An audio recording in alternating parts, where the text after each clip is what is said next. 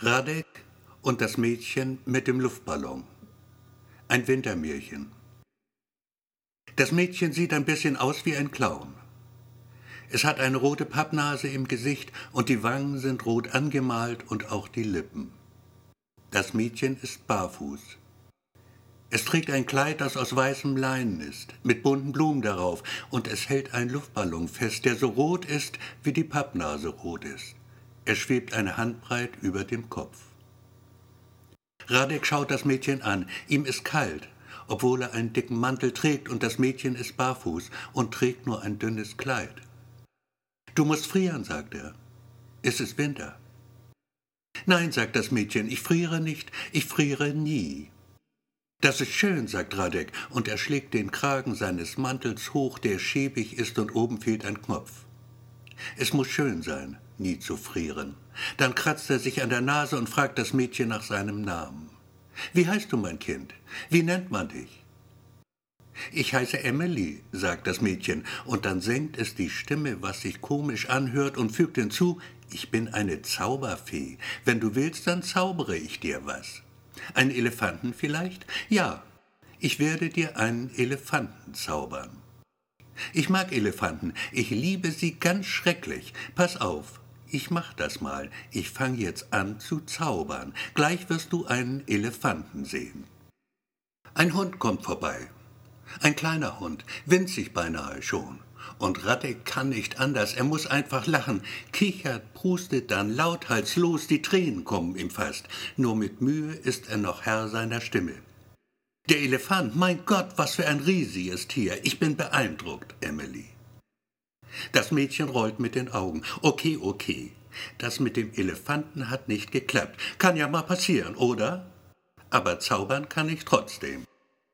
Radek auf seiner Bank, die leicht mit Schnee bedeckt ist neben ihm, und frischer Schnee fällt unaufhörlich, jetzt lautlos, ganz still aus grauer Wolkendecke herab, er schaut sie an. Aber du hast doch gezaubert, mein Kind, hast mich zum Lachen gebracht und gelacht, so sehr gelacht habe ich lange nicht mehr. Ganz außer Atem ist er noch, streicht mit der Hand sich über die Augen, die wahrlich feucht sind vor Vergnügen. Da taucht ganz plötzlich, wie aus dem Nichts heraus, ein kleines Mädchen auf. Sehr klein, kaum größer als der Hund es eben war. Es hält eine Puppe im Arm, die aus Stoff ist, und die Puppe hat blonde Zöpfe. Guten Tag, kleines Mädchen, sagt Radek. Und das Mädchen sagt, Guten Tag, alter Mann. Ich heiße Dumbo. Hübsch klingt das, sagt Radek. Obwohl, so will mir scheinen, recht ungewöhnlich auch. Erstaunt klingt daraufhin das Mädchen, dieses kleine, es schaut ihn an mit großen Kinderaugen. Ich bin ein Elefant, mein Herr. Und Elefanten heißen so.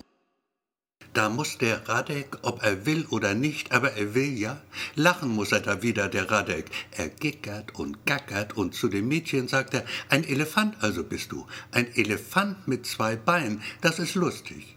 Ja, wirklich. Und er lacht und lacht, und Emily rauft sich die Haare und flucht. Scheiße, Mann, mal wieder voll daneben. Zaubern ist heute echt nicht mein Ding.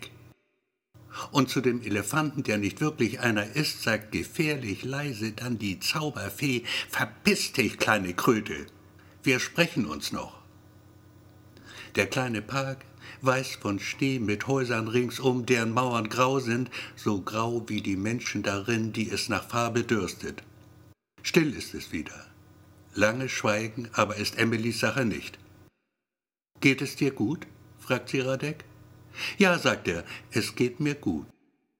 Warum zitterst du dann? Deine Hände, sie zittern. Warum zittern sie so? Mir ist kalt, Emily. Ich friere. Und manchmal, da zittern sie ganz einfach so. Weil ich alt bin, Emily, dann kommt es manchmal das Zittern. Da kannst du nichts machen, das ist eben so. Dann weiß ich das jetzt, sagt Emily und ist in ihrem Kopf längst ganz woanders.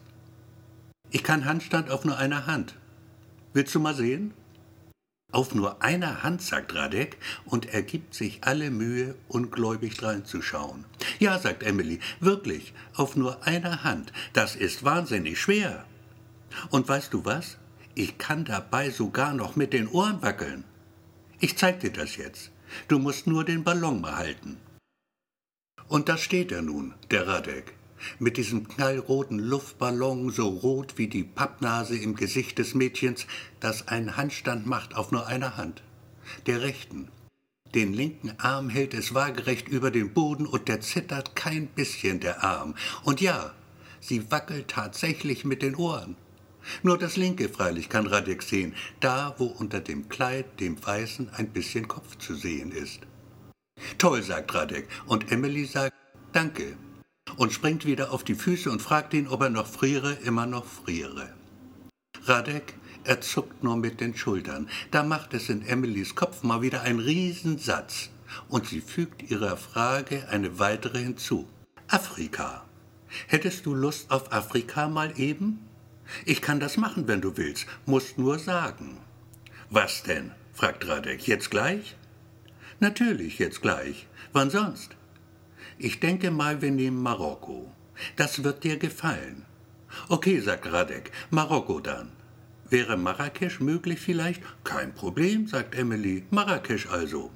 Dann legt sie ihre Stirn in Falten, was wirklich saukomisch aussieht bei ihr, murmelt ein paar Worte, von denen Radek kein einziges versteht, und es passiert tatsächlich. Seine Füße lösen sich vom Boden, der rote Luftballon in seiner Hand hebt ihn sanft hinauf in die kalte Winterluft, die ihm gar nicht so kalt mit einem Mal mehr erscheint. Ich fliege, schreit Radek, und er lacht dabei und schaut hinunter in den verschneiten Park, wo Emily hinaufschaut zu ihm. Winzig klein steht sie da und winkt. Gute Reise, alter Mann, hört er sie rufen ganz leise inzwischen nur noch, und neben ihr steht dieses riesige Tier, ein großer, grauer Elefant. Am selben Tag noch, in den frühen Abendstunden, wird im Innocentia Park ein alter Mann tot aufgefunden. Er liegt auf einer Bank, ist nahezu völlig mit Schnee bedeckt. Anzeichen für ein Gewaltverbrechen liegen nicht vor. Gestorben ist der Mann mit einem Lächeln im Gesicht. Auszugehen ist von einem natürlichen Tod, wird es später im Polizeibericht heißen. Der Aussage einer Anwohnerin, Helene Z., 39, misst man keine Bedeutung bei. Helene Z. gibt zu Protokoll, nahe der Fundstelle seltsame Spuren im Schnee entdeckt zu haben. Abdrücke nackter Füße. Und Helene Z. gerät hörbar in Stottern, als sie davon erzählt, die Spur eines Elefanten. Aufgenommen wird die Aussage von Polizeimeister Josef K., 28. Der spricht später mit seinem Kollegen Manfred L. darüber. Elefanten im Innocentia-Park. Ich denk mich laus der Affe. Ablage P, sagt Manfred L. P wie Papierkorb. Okay, sagt Josef K. Dann zerreißt er das Protokoll.